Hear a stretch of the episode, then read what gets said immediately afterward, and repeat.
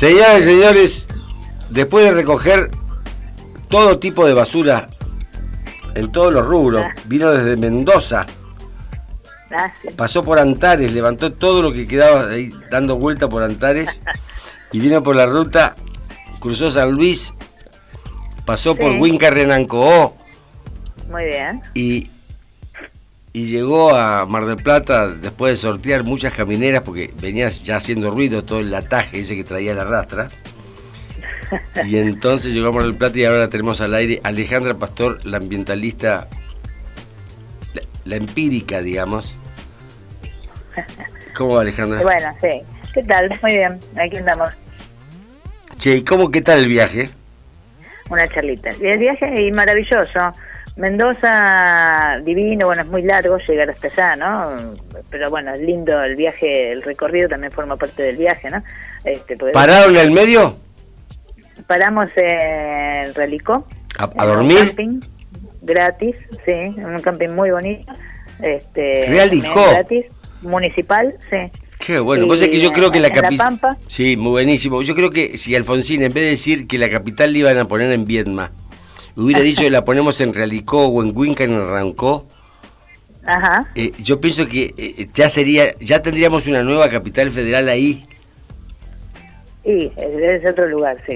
Eh, Pero bueno, la cuestión es que el, el- viste que el viaje para hasta Mendoza es como largo y desde acá, bueno, hace falta una parada. Este, 1100 y además porque formaba parte del viaje, ¿viste? 1100 Que kilómetros o 1400. Eh, y 1300, ¿no? Ah, 1300. Entonces, bueno, de ahí después fuimos a... a era, todo esto era porque era el cumpleaños de mi mamá, 95. Después pasamos por Malargüe, eh, el tiempo muy cambiante, el tiempo atmosférico, este, que no era el previsto por el pronóstico. ¿Te escapaste de la nevada? tuvimos- eh, no, no, no, tengo, eh, fuimos a, volvíamos para... Ah, te agarró. Este, sí, sí, cuando hicimos desde Mendoza, bajábamos para Villa Vicencia, eso, en agua nieve, era nieve, estaba todo blanco, era un paisaje este andino de invierno, era una cosa de loco, increíble. Eh, y bueno, no tanto frío ahí, pero bueno, también... Te estás moviendo con el teléfono. O- Ah, se mueve ese... o seguís en la ducha. está. ¿Lo ha cortado? No, no, parecía que se iba tu voz.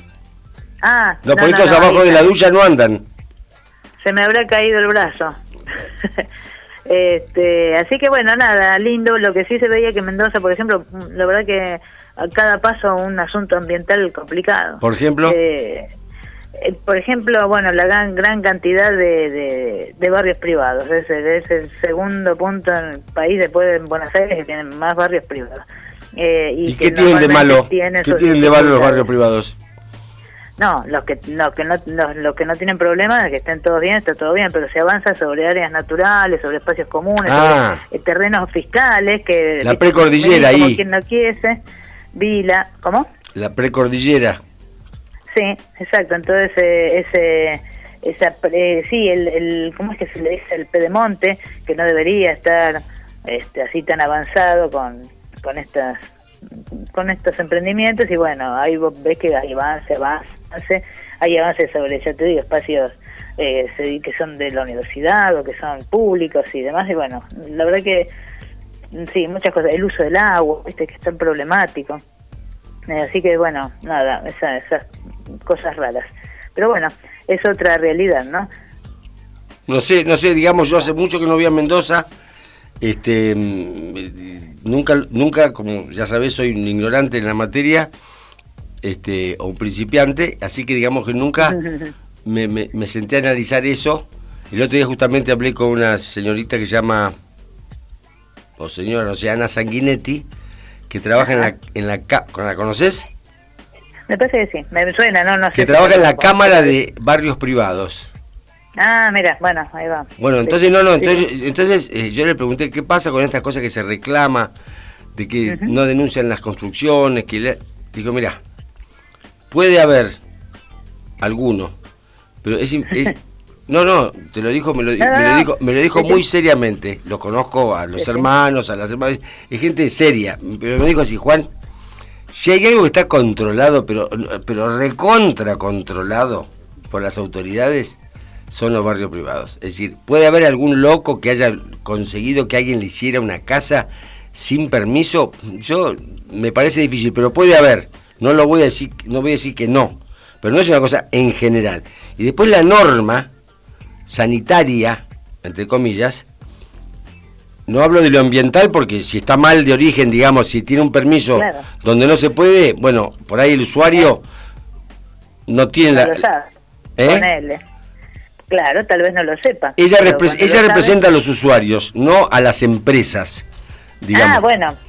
No, no, pero me refiero a que todo el mundo tiene que estar en regla adentro de... Porque eh, ah, por eso, adentro del barrio sí, pero por ahí el barrio de origen ya está fuera de norma, O, o, no, no ninguna. Bueno, viste cómo es acá, ¿no? Eh, como, Vos sabés cómo es decir, acá depende de quién es el tipo que tiene el chancho, eh, los, pelos los pelos del chancho en la mano, sabe que el chancho es colorado, te dirían. Como si yo te digo que el chancho es colorado porque tengo los pelos en la mano, querido. Es que es así. No, bueno, por eso, muchas veces es que caen en desgracia, esta, para mí, ¿no? Yo no, soy muy amiga de los barrios privados, eh, por un montón de cuestiones, ¿no? Porque además me parecen, por un montón de cuestiones, bueno. Eh, pero más allá de eso, por ejemplo, los que están más chiquitas, están por los mismos concejales, te dicen que están todos flojos de papeles, pues se dan estas habilitaciones precarias o, momentáneas, ¿no? Que, que terminan siendo definitivas, ¿no? En, definitiva. o sea, vos te, te, quedás con esta... No, son 25 años precarias. Eh, por ejemplo, ¿entendés? O, peor aún, no tienen ninguna y sin embargo lo arrancan a entrar. No, eso, eso es tremendo. Y bueno, pero Lagos del Mar, que es ese emblemático que está al borde de la laguna, en la reserva y demás, bueno, ese barrio empezó como dando por sentado que se lo probaban y demás, y se, se hacen ordenanzas eh, a medida, y vos decís, pero no, no, no. eso es terrible. No, puede ser. Y bueno, y de hecho está judicializado. Entonces, hasta que la gente no se da cuenta, los vecinos no, no, nos enteramos, ¿no? las personas nos empiezan a cuestionar, ¿y eso estará con permiso? Es recién ahora, porque mientras tanto, antes nadie se cuestionaba estas, estas cosas. Decía, bueno, lo están haciendo, tendrán permiso, punto. Bueno, no es así. Hasta que naciste vos. Y muy eh, no, yo no, un montón de personas. No, pero escúchame, es peor, es peor, Ana. Yo estoy acá en Chapatmalal, que es el lugar, viste, que salen todas las revistas, ¿no? Muy bien. Y entonces se me ocurrió hacer una casa y un galponcito. Pero la peor ocurrencia de todo fue denunciar lo que lo iba a hacer o que lo hice. Ah. Vos sabés que no, no, no, no, no se puede decir, no, hay una ordenanza que dice que. Escuchá lo que te voy a decir, ¿eh? ¿eh? por supuesto, lo estoy acomodando legalmente porque tengo, tengo un argumento casi elemental que dice que soy un colono, he llegado acá, me voy a hacer una casa, un galpón, quiero hacer, necesito un permiso para hacer una obra. Sí. No existe. ¿Por qué? Porque no está no tiene código de, ordenamiento territorial. Me dijo, sos, de las pocas personas que declaran... ¿Eh? ¿No tiene un código de edificación esa zona? No. ¿Cómo, ¿Cómo puede ser?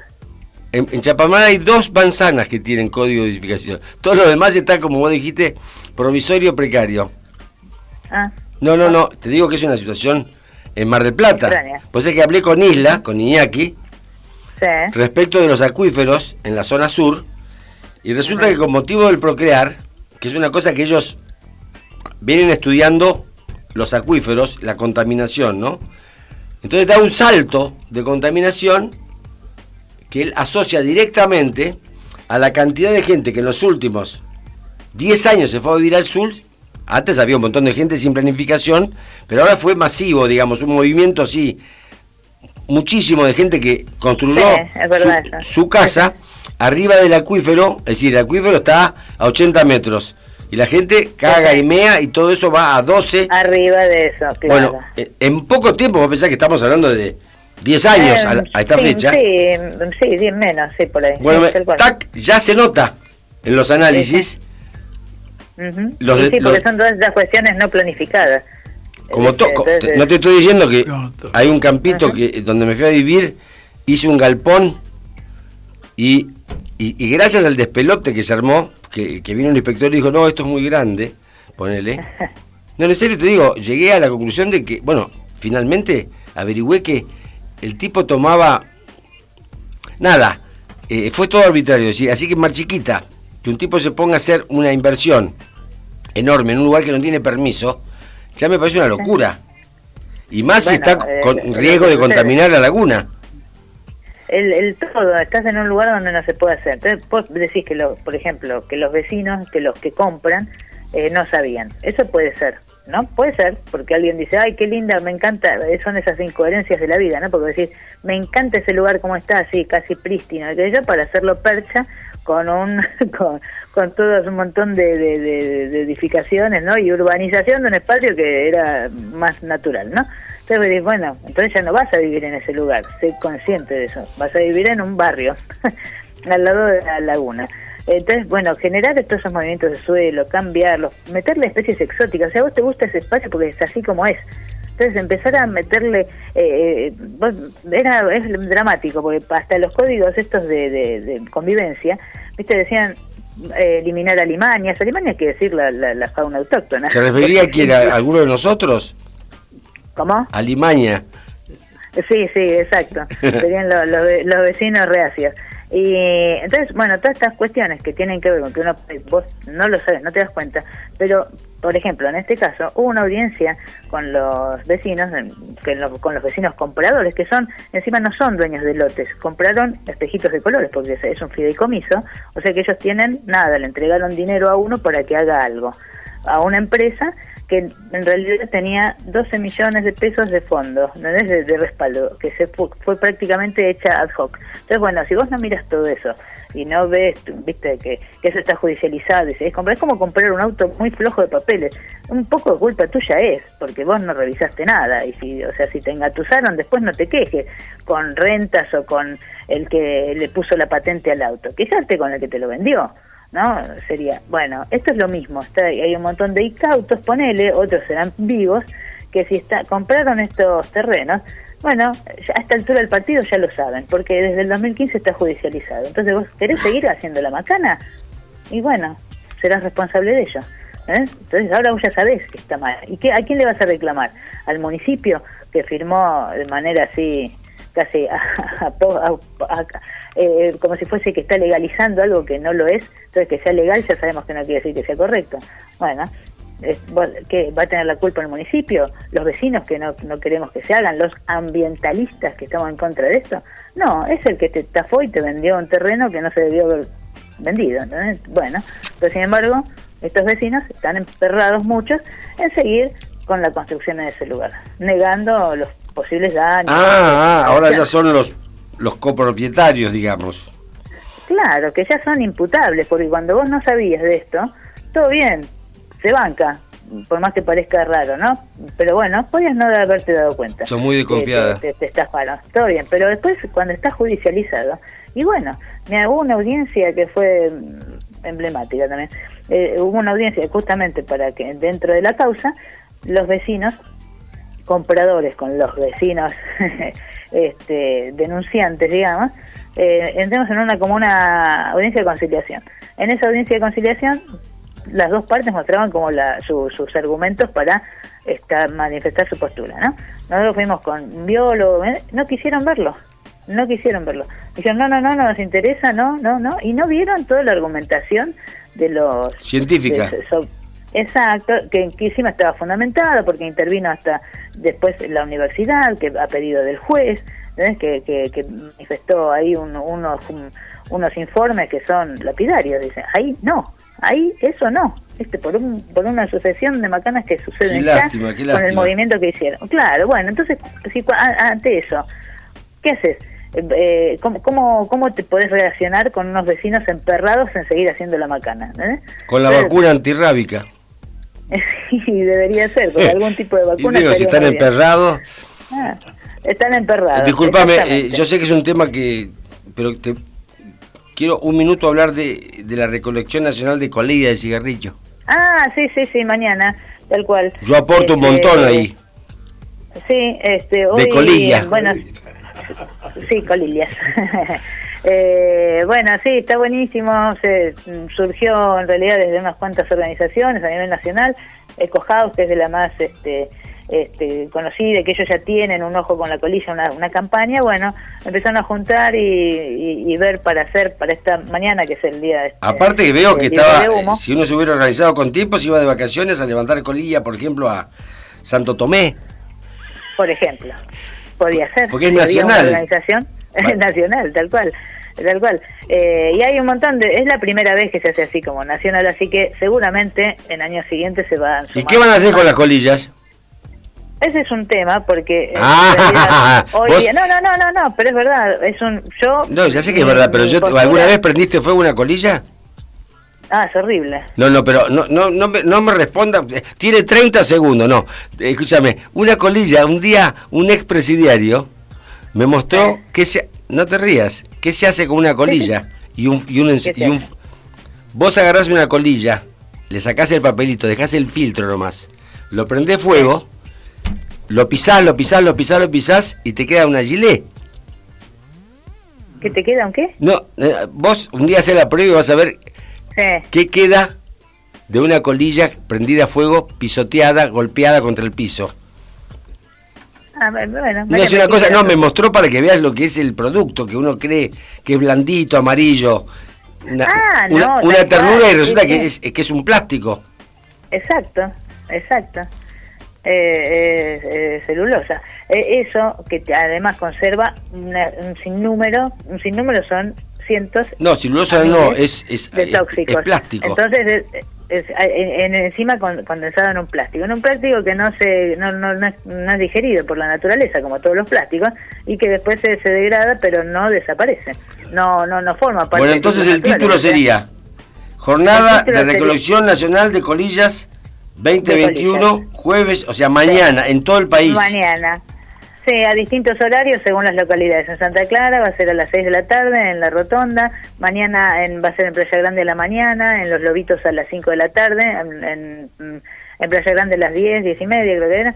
Eh, y después el sábado también hay otra limpieza de playa, todo con esta cuestión de poner el foco en, en la necesidad de hacer algo con, con, los residuos y con los distintos tipos de residuos. ¿no?